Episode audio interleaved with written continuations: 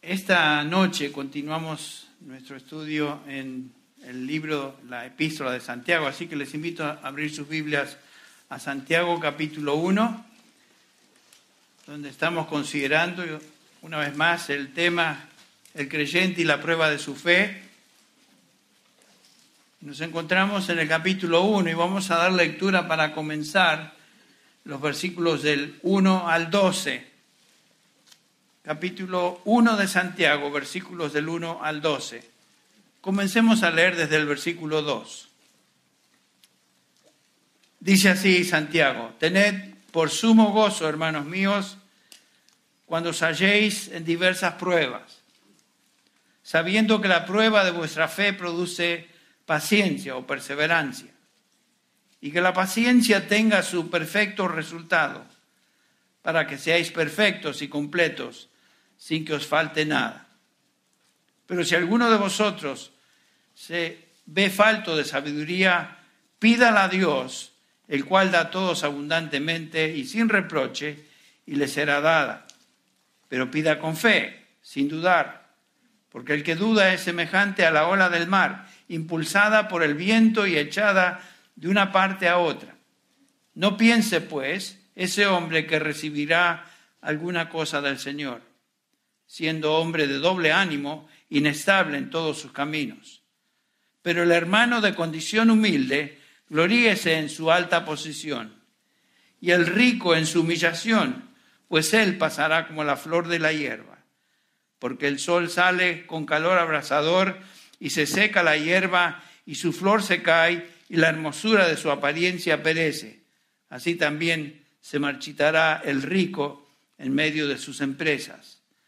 Bienaventurado el hombre que persevera bajo las pruebas o bajo la prueba, porque una vez que haya sido aprobado, recibirá la corona de vida que el Señor ha prometido a los que le aman.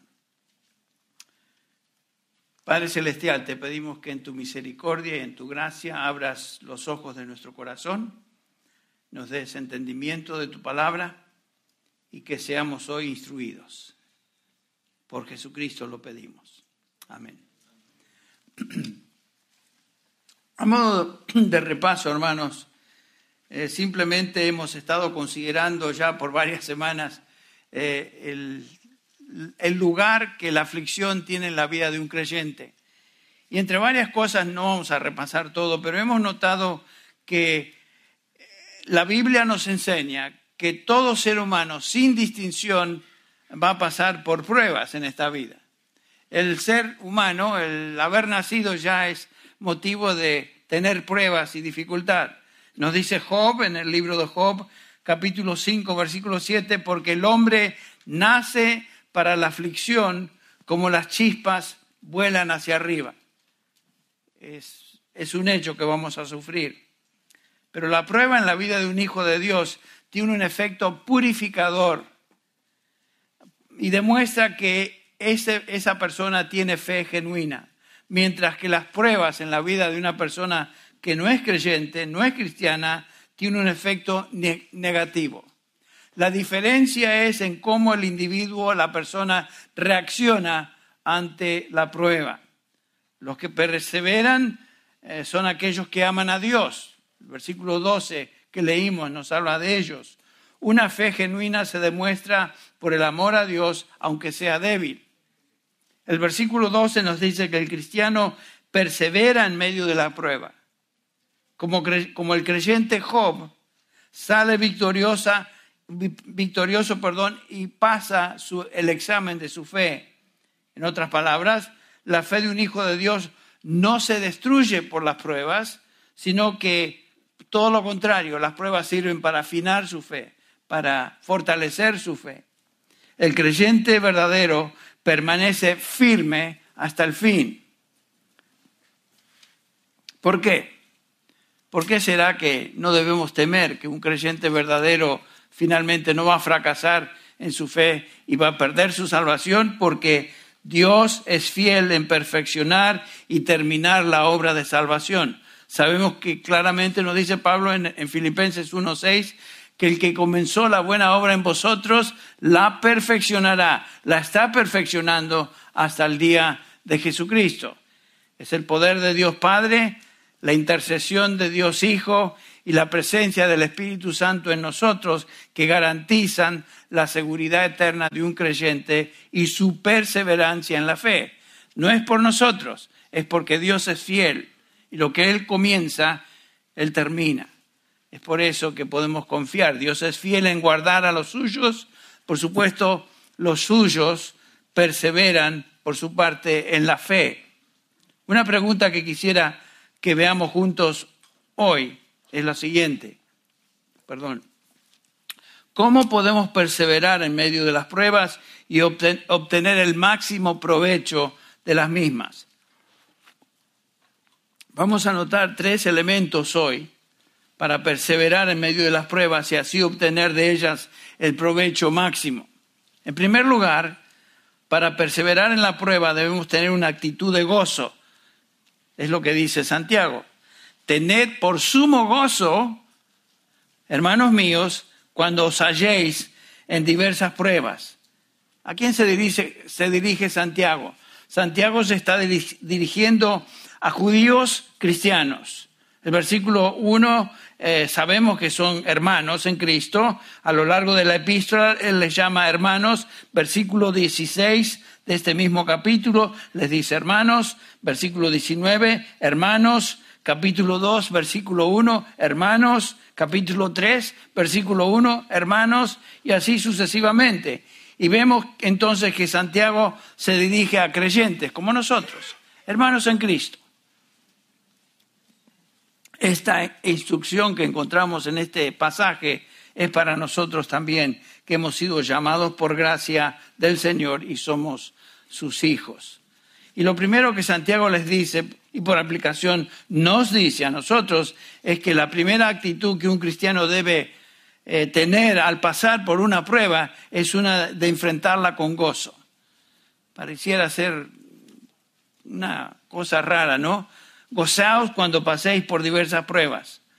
La palabra tened por sumo gozo es un, es un tiempo en el, en el griego que es una vez por todas. Lo que está diciendo Santiago es, tened o evalúen cada prueba como una situación en la cual debéis demostrar gozo. Esa debe ser la reacción. Con cada prueba debo decir, Señor, yo entiendo que esta prueba viene de ti, Entiendo que tú la permites. Entiendo, oh Señor, que no es un accidente en mi vida. Tú estás en control. Me contento con lo que tú me das y permites. Esa debe ser la actitud. Y esa es una actitud de gratitud y, por supuesto, una actitud de gozo en medio de la misma.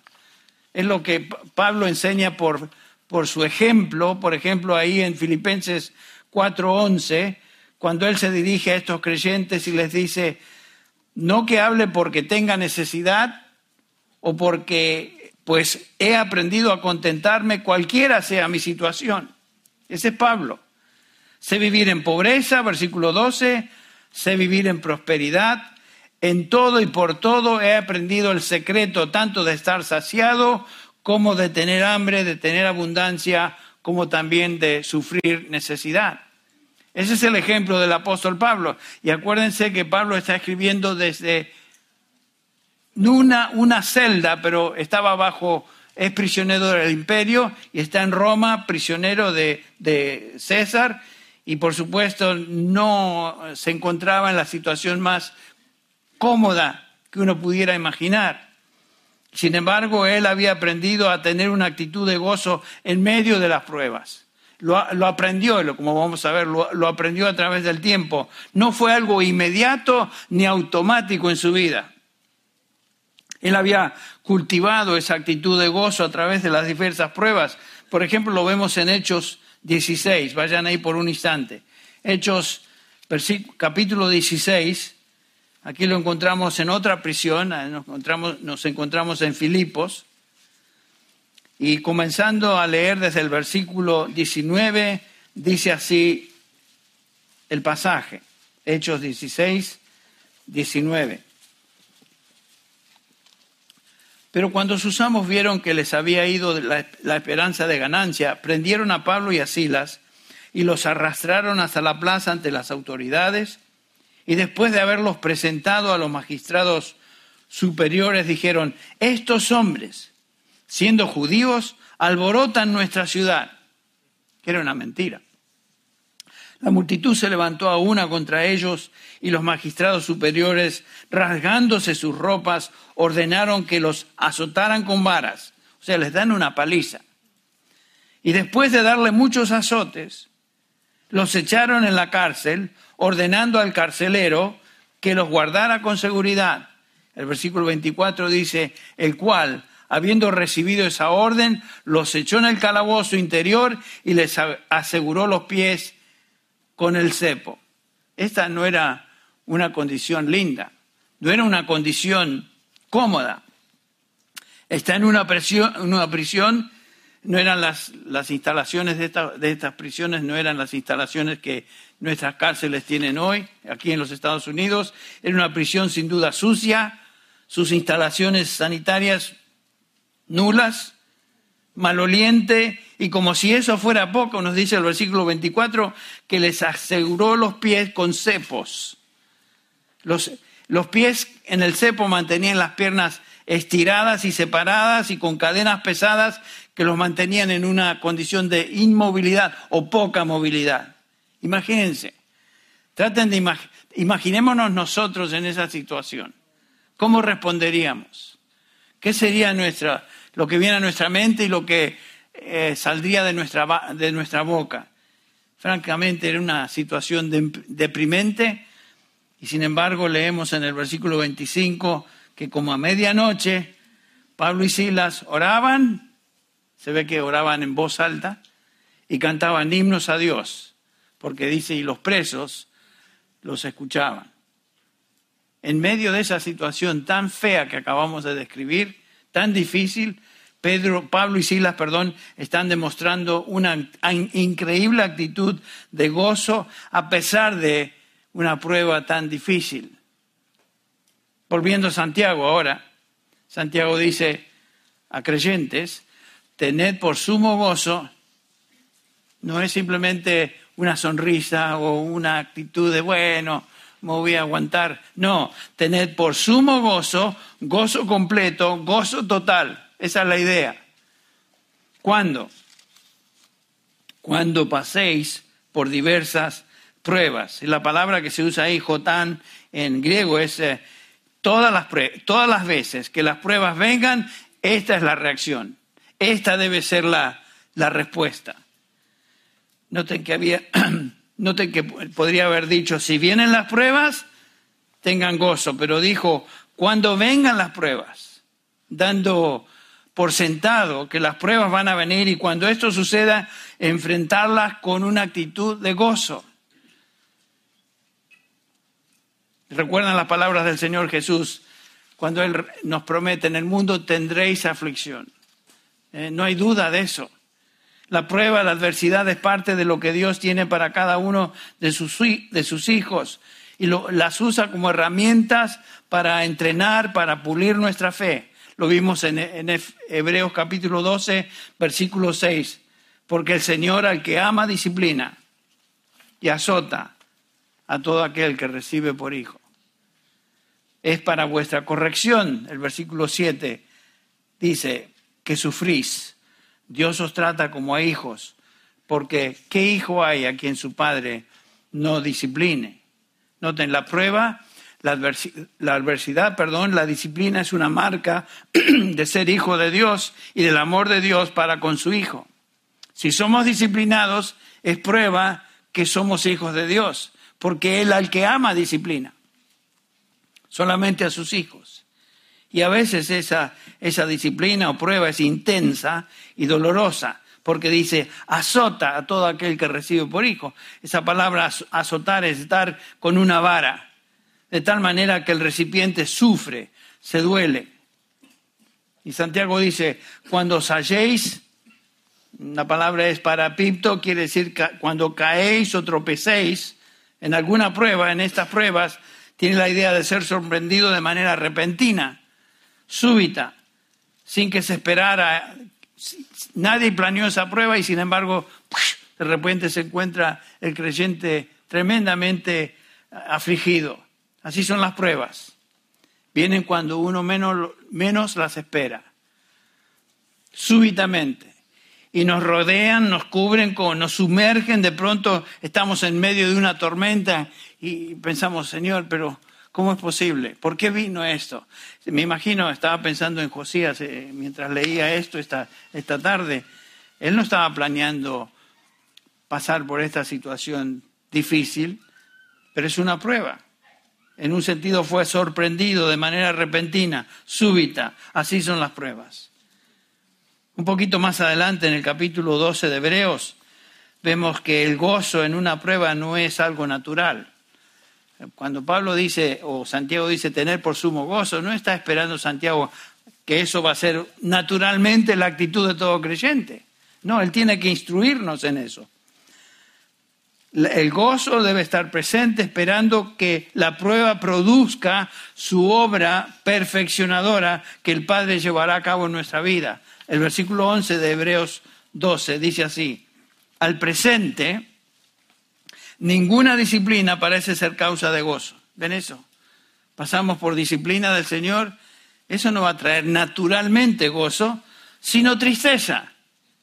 Sin embargo, a los que han sido ejercitados por medio de ella, les da después fruto apacible de justicia. Eso me dice, me indica, nos indica que no es natural tener gozo. Esa es una actitud que debemos aprender. Gozarnos cuando enfrentamos varias pruebas, no porque las pruebas en sí sean motivadores, motivadoras de gozo, sino porque esa debe ser nuestra respuesta porque Dios está llevando a cabo una obra santificadora, purificadora, que traerá, traerá fruto apacible más tarde. Por eso debemos gozarnos, aunque no entendamos la prueba. Y lo hacemos expresando nuestra gratitud en cada prueba. Observen cómo Pablo dice lo mismo en un, en un sentido en 1 Tesalonicenses 5, versículos 16, 17 y 18. Dice Pablo a estos creyentes, estad siempre gozosos. Es lo mismo. No a veces, sino siempre. Orar sin cesar, dar gracias en todo, dar gracias en todo, porque esta es la voluntad de Dios para con vosotros en Cristo Jesús. Entonces, da por sentado que no es algo natural, pero es algo que nosotros debemos responder en obediencia a lo que Él nos enseña, a lo que Él nos dice. El mandamiento es de gozarnos siempre, en cada situación, orando cuando pasamos la prueba y dando gracias a Dios por ella, porque toda prueba, toda situación difícil viene de la mano de Dios. Eso es lo que Él tiene para nosotros hoy. Y pregunto, ¿por qué prueba estás pasando? ¿Por qué aflicción estás pasando hoy? Eso es lo que Dios tiene para ti hoy. Viene de su mano. Y si viene de su mano, debemos tomarlo con, Señor, viene de ti, por lo tanto no voy a, quejarme, simplemente voy a decir, Señor, no lo entiendo, no logro comprender qué es lo que estás perfeccionando y puliendo en mi fe, pero es para mi bien, por lo tanto te agradezco. Y por fe, seguir adelante. Eso es demostrar una actitud de confianza, una actitud de gozo. En Hebreos 12, otra vez, versículo 10, hablando de nuestros padres, dice el autor de Hebreos, ellos nos disciplinaban por pocos días como les parecía, pero Él, o sea, Dios, Padre, nos disciplina para nuestro bien, para que participemos de su santidad. Dios busca nuestra santidad. Eh, sed santos, dice la palabra de Dios, dice 1 Pedro, también en Levítico, sed santos porque yo soy santos. Yo soy santo, perdón. Dios desea que nosotros seamos santos en la práctica como Él es santo. Y recuerden las palabras del Señor Jesús en Juan 16, 20. En verdad, en verdad os digo que lloraréis y lamentaréis, pero el mundo se alegrará, estaréis tristes, pero vuestra, vuestra tristeza se convertirá en alegría. Y después de esta situación, el Señor Jesús da una ilustración tan linda Primero viene la tristeza, pero más tarde, pasando la prueba, viene, viene el gozo. Y, noten cómo lo dice el Señor en el versículo 21, Juan 16, 21. Cuando la mujer está para dar a luz, tiene aflicción. Y ninguno de nosotros varones podemos entender eso, pero lo hemos observado, lo hemos visto. Cuando la mujer está para dar tiene aflicción, porque ha llegado su hora. Pero cuando da a luz al niño, ya no se acuerda de la angustia por la alegría de que un niño haya nacido en este mundo. Qué tremenda analogía. Cuando la prueba viene, hay tristeza, pero si tenemos la actitud correcta de gozo, nos gozamos en lo que va a venir, en el futuro. Cuando estamos atravesando una prueba debemos mantener nuestra mirada más allá de la aflicción presente y fijarla en el gozo que experimentaremos cuando hayamos sido fortalecidos como resultado de ese dolor. O sea que tenemos que ver cualquier situación de, difícil de aflicción en nuestra vida, prueba en nuestra vida, como algo que el Señor está haciendo, que Él envió, pero con resultados futuros beneficiosos. Y nos gozamos no tanto en ese momento de por lo que estamos sufriendo, sino por los beneficios que van a, a ser parte nuestra en el futuro. Entonces, volviendo a Santiago 1.2, la actitud correcta en medio de la prueba es gozo. Es un gozo de un cristiano que considera un privilegio que su fe sea aprobada porque el resultado de esa prueba será una relación más cercana con su Señor. ¿Notaron ustedes, queridos hermanos, que cuando pasamos por pruebas somos mucho más, mucho más sensibles a Dios? Nuestra vida de oración es más seria, es más comprometida, no somos religiosos como normalmente tenemos la tendencia a hacerlo, sino que somos, nos damos cuenta qué débiles somos, cuánto dependemos de Dios, comenzamos a escudriñar las escrituras con, con, mayor empeño, buscando en ellas la, la respuesta a nuestra condición, y es parte de lo que Dios busca de nosotros, enviando pruebas. Asistimos a la iglesia, Escuchamos la predicación de la palabra con un sentido de anticipación cuando estamos sufriendo, que tal vez no tenemos cuando todo va bien. La prueba nos acerca al Señor, quien es la fuente de todo, todo bien, todo gozo. Ustedes recuerdan el relato de Pablo en 2 Corintios, donde él describe o nos habla acerca del aguijón en la carne, ese sufrimiento, esa prueba que él estaba pasando Leemos ahí en 2 Corintios 12, 7, que dada la extraordinaria grandeza de las revelaciones, siendo apóstol, por esta razón, para impedir que me enalteciera, me fue dada una espina en la carne, un mensajero de Satanás, que me abofetee para que no me enaltezca. Eh, Pablo estaba consciente de que la prueba que estaba pasando tenía un, un motivo, era para que él no se enalteciera. Quiere decir que Pablo luchaba con la tendencia también a, enaltecerse, como posiblemente nosotros de vez en cuando tenemos. Acerca de esto, dice Pablo, he rogado al Señor tres veces que la quitara de mí. Y esta no era una, una espina, pensamos en una espina como una espinita, ¿no? Cuando nos, pinchamos, eh, vamos a, a, aún con una alcachofa, agarramos una alcachofa ahí y de repente, ¡ah! una espina. No sé si les ha pasado, a mí me ha pasado demasiadas veces, porque me encanta la cachofa y cada vez que, ay, otra vez me olvidé, y, uno se lastima. No está hablando de ese tipo de espinito, este era una estaca. Se me era una estaca, era como un pedazo largo de madera. Ah, de eso está hablando el apóstol Pablo. Un aguijón en la carne. Y rogó al Señor tres veces para que la quitara de mí. ¿Y cuál fue la respuesta del Señor? Bástate mi gracia, porque mi poder se perfecciona en la debilidad. Por tanto, dice, muy gustosamente me gloriaré, me gloriaré, gloriaré más bien en mis debilidades para que el poder de Cristo more en mí. Porque por eso me complazco en las debilidades, en insultos, privaciones, persecuciones y en angustias por amor a Cristo, porque cuando soy débil, entonces soy fuerte. eh, qué, interesante, cuando somos débiles, somos fuertes. ¿Por qué? Porque la fortaleza no es nuestra, es del Señor.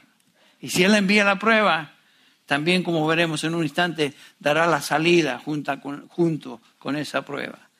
La prueba se convirtió en la vida de Pablo como un medio de bendición y regocijo. Él se acercó al Señor en oración tres veces, dice ahí. El Señor le sostuvo por su gracia. Su debilidad se convirtió en fortaleza por el poder del Señor. Entonces su vida cobró un sentido de satisfacción en la condición en que se estaba en la cual él estaba pasando y en lugar de exaltarse, la prueba causó en Pablo justamente lo opuesto, se humilló, se humilló. Ven que el Señor tiene que enviar pruebas a nuestra medida, según nuestra necesidad, para pulir ciertas áreas de nuestra fe que todavía están tan valientes o necesitan cambiar. Así que si estamos sufriendo, otra vez, no es un accidente. El Señor envía ese sufrimiento con propósitos beneficiosos para aquellos que son sus hijos. Él las envía, Él las controla. Bástate mi gracia, dice. Pero Señor, esto duele mucho. Bástate mi gracia. Pero Señor, no aguanta. Bástate mi gracia. ¿Entendemos? Esa fue la reacción del apóstol Pablo. Y cada uno de estos resultados son beneficiosos. No podemos aprender ciertas lecciones fuera del crisol candente de la prueba. Hay cosas que no podemos aprender de otra manera como hijos de Dios. Entonces, la primera actitud que tenemos que tener ante la prueba es una de gozo. Y Pablo nos enseña cómo vivir con gozo la vida cristiana. No es un gozo porque todo va bien, o porque las circunstancias son favorables, no, sino gozo en medio de la aflicción, cualquiera que ésta sea física, emocional o espiritual. Dice 2 Corintios 7, 4, el apóstol dice así, mucha es mi confianza en vosotros, hablando a los corintios, tengo mucho orgullo de vosotros, lleno estoy de consuelo y sobreabundo de gozo en toda nuestra aflicción. Oh, qué cosa, sobreabundo de gozo en todo lo que es aflicción. Imagínense. En Filipenses 1:12 dice Pablo, quiero que sepáis, hermanos, que las circunstancias en que me he visto, él está en la cárcel cuando escribe, han redundado en el mayor progreso del Evangelio. ¿Qué circunstancias, Pablo? ¿De qué hablas? El encarcelamiento, mis prisiones, dice el versículo 13. Ustedes recuerdan que compañeros del ministerio trataban de hacerle daño. Filipenses 1.5 en este mismo capítulo dice, algunos en la verdad predican a Cristo aún por envidia y rivalidad, rivalidad, pero también otros lo hacen de buena voluntad. Aquellos proclaman a Cristo por ambición personal, no con sinceridad, pensando causarme angustia en mis prisiones. Esta rivalidad de supuestamente co-siervos o colaboradores en la obra. Y Pablo podría haberse amargado en esa situación. Podría haber adoptado una posición de víctima, oh pobre, yo ya estoy, pobre mí, deprimirme y enfocarme en sí mismo, en sí mismo. Pero su reacción fue esta, Filipenses 1.18, el mismo capítulo. Entonces, ¿qué? Dice Pablo, hace la pregunta que de todas maneras, ya sea fingidamente o en verdad, Cristo es proclamado y en esto me regocijo y me regocijaré. Él tenía la mente puesta en lo que es correcto. La reacción ante la prueba inmediata del apóstol Pablo fue una de tener por sumo gozo cuando me hallo en diversas pruebas. Y esta es una demostración. Pablo aprendió a regocijarse en cualquier situación que enfrentara. Por eso estaba en condiciones ahora de exhortar a los filipenses, capítulo 4, versículo 4, regocijaos en el Señor siempre. Otra vez os digo, regocijaos. Y alguien preguntaría, bueno, ¿quién eres tú, Pablo, para hablarme así? Yo soy el que ha aprendido a través del sufrimiento a regocijarme. Y yo ahora os insto, exhorto a regocijaos. Eso nos debe motivar. esta es la palabra de Dios. Este no es simplemente Pablo hablando, este es el Espíritu Santo hablando a través del apóstol Pablo. Entonces, ¿cómo comenzamos a enfrentar nuestras pruebas? Con una actitud de regocijo, de gozo. Y Santiago nos está enseñando que comenzamos con una actitud de gozo. Gozo porque estamos siendo probados por, por Dios, quien nos ama y quien tiene propósitos buenos para nosotros Gozo porque nuestra fe está siendo fortalecida. Gozo porque es posible que el Señor nos está disciplinando para ver y deshacernos de algún pecado, a veces inconsciente. Gozo por eso. Gozo porque la prueba me está acercando más al Señor, a la oración, a la comunión, a los hermanos, a lo que realmente causa gozo. A veces el Señor tiene que mandar disciplina y, aflicción porque nos enfriamos en nuestra fe. Nos enfriamos en las disciplinas de la vida cristiana. Nos deslizamos por un rato, pensamos que, bueno, soy suficientemente cristiano, voy a... Yo me acuerdo de uno que me, dio una respuesta que yo hasta el día de hoy me acuerdo porque no tiene sentido bíblicamente hablando. Le animé a involucrarse dentro de la congregación y este, su reacción fue, no, la verdad que yo estoy cómodo como estoy. Estoy cómodo, yo no necesito hacer más, estoy cómodo. Fíjense si no es lo opuesto de lo que la escritura nos enseña. Si somos parte del cuerpo de Cristo, no vivimos para sentirnos cómodos, vivimos para el beneficio de otros. Eso hasta el día de hoy se me quedó grabado. Un creyente que se siente cómodo, por lo tanto no se, no se va a involucrar. Si no podemos regocijarnos en las pruebas, quiere decir que somos ignorantes de lo que está pasando y somos ignorantes del propósito de las pruebas en nuestra vida. Estamos demostrando incredulidad y nos encontramos espiritualmente desubicados. La primera reacción es una de gozo. El gozo entonces es la primera actitud al enfrentar una prueba. Y quiero que veamos un segundo elemento con el tiempo que nos queda, tal vez dos, que nos ayuda a perseverar en la aflicción. Y esto lo encontramos en el versículo 2. Y le vamos a llamar discernimiento, versículo 2 del capítulo 1. Tener por sumo gozo cuando os halláis en, diversas pruebas. Santiago comienza, el versículo 3, perdón, perdón, sabiendo que la prueba de vuestra fe produce paciencia. Santiago comienza este versículo 3 diciendo, sabiendo, la palabra es ginosco, que se refiere a un conocimiento personal. Este es el conocimiento de uno que ha aprendido por experiencia propia. Sabiendo esto, si vamos a perseverar en la prueba hay un grado de conocimiento que nos ayuda a entender algunas, algunas cosas. ¿Qué necesitamos saber? En primer lugar, necesitamos entender que la prueba de nuestra fe produce paciencia. Eso es lo que necesitamos discernir, que la prueba de nuestra fe produce paciencia. La palabra paciencia, como dije, puede ser traducida y es mejor traducida como perseverancia. Necesitamos entender que, estamos, que lo que estamos pasando, lo que nos está sucediendo en nuestra vida ahora, está produciendo resultados beneficiosos o benéficos. Nuestra fe está siendo probada para demostrar su genuinidad. Estoy soportando la prueba y en lugar de retroceder y abandonarme, mi confianza en el Señor crece. Y si eso sucede, sabemos que es una fe genuina. Hay algunos que son creyentes por afuera, afuera, afuera, dicen Señor, Señor, pero cuando viene la prueba, viene la intensa aflicción, desaparecen. Ah, evidencias de que nunca fueron. Salieron de nosotros, dice Juan, pero no eran de nosotros. Porque si hubieran sido de nosotros, hubieran permanecido con nosotros. 1 Juan 2, 19. Pero para que se manifestase que no eran de nosotros, salieron. Y a veces el Señor manda pruebas a la iglesia en general para distinguir y, separar lo verdadero de lo, que es falso. Esa palabra prueba acá en, en este versículo 3, doquimión, quiere decir evidencia. La prueba, la aflicción en nuestra vida produce o da evidencias de perseverancia.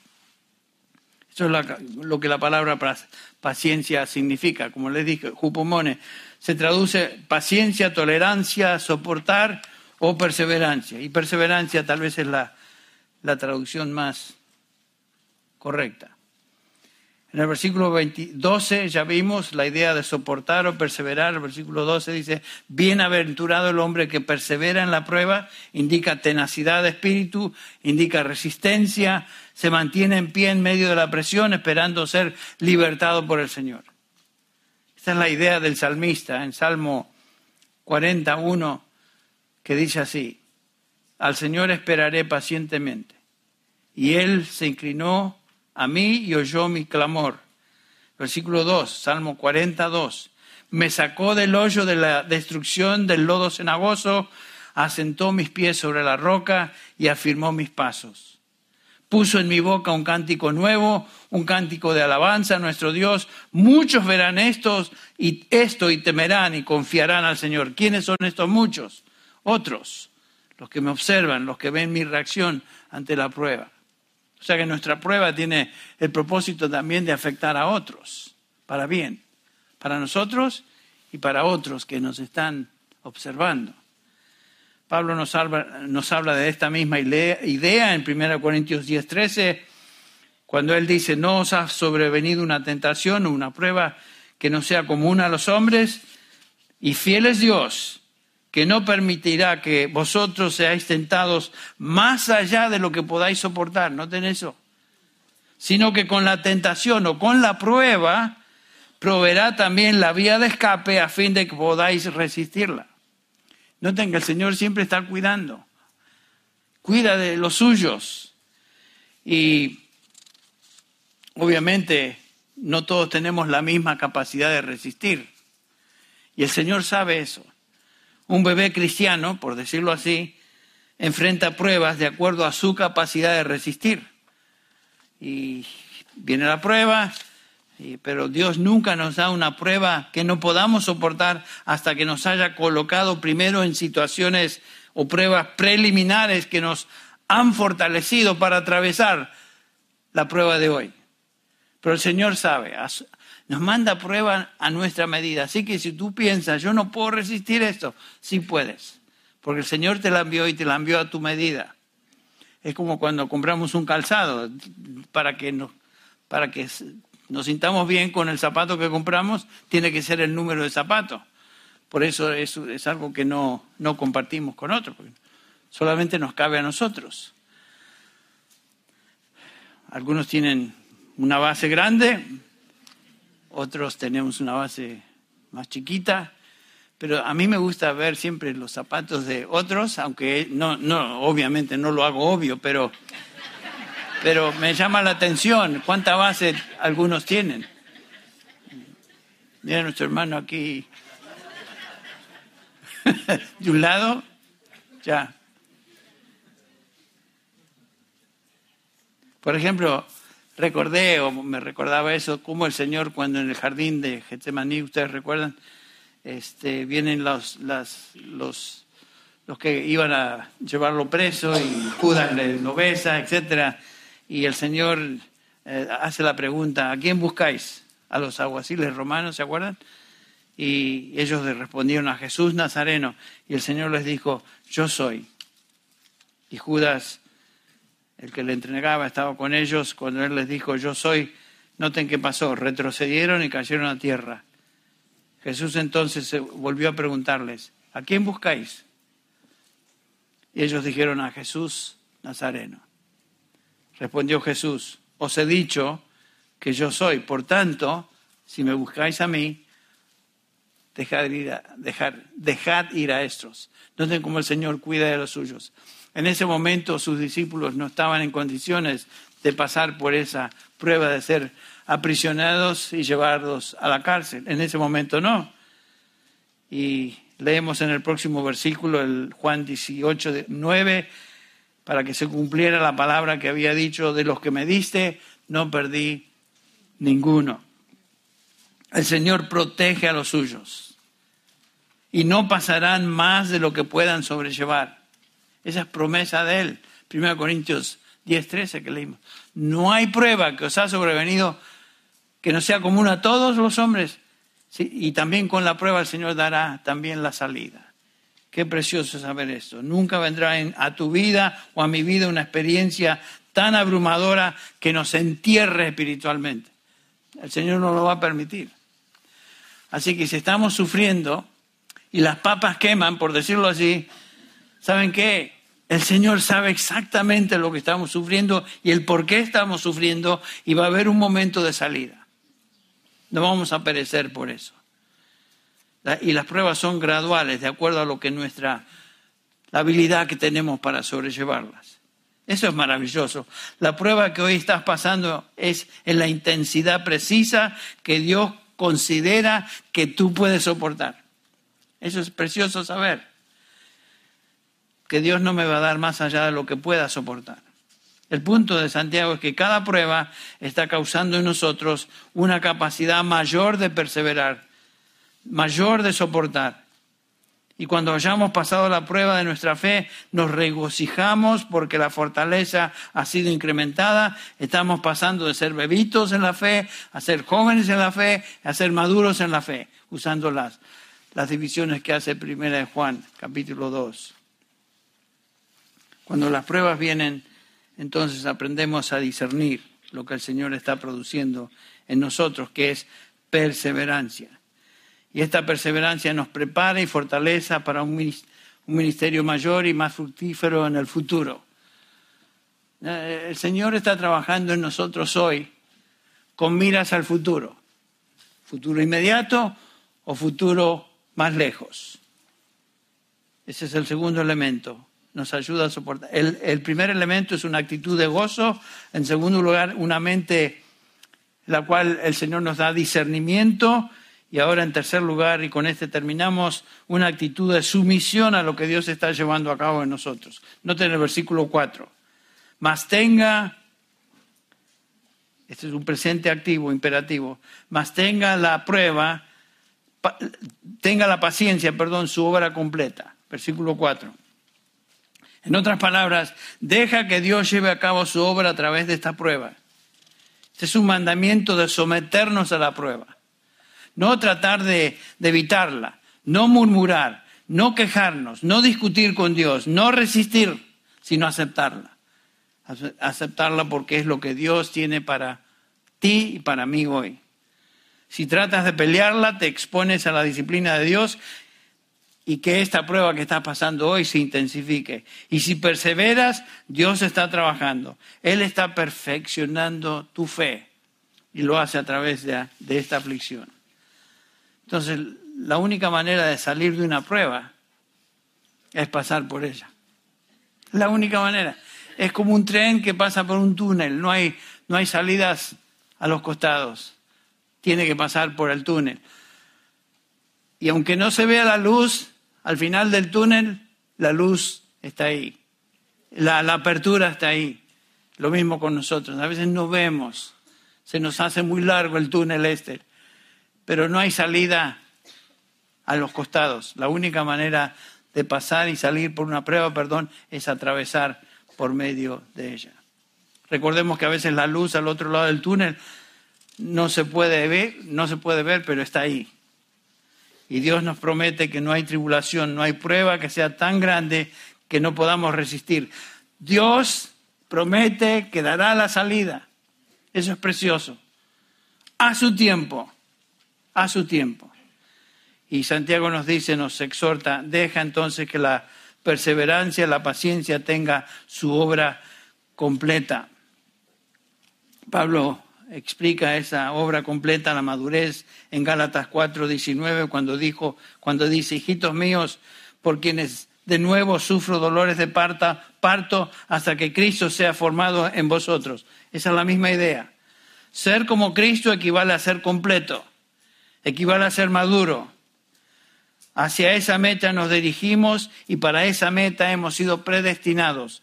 Romanos 8:29, a los que de antemano conoció, también los predestinó para ser conformes a la imagen de su Hijo, para que Él sea el primogénito, primogénito entre muchos hermanos. La prueba nos está llevando a la madurez. Ese es el punto. Y la madurez es ser como Cristo.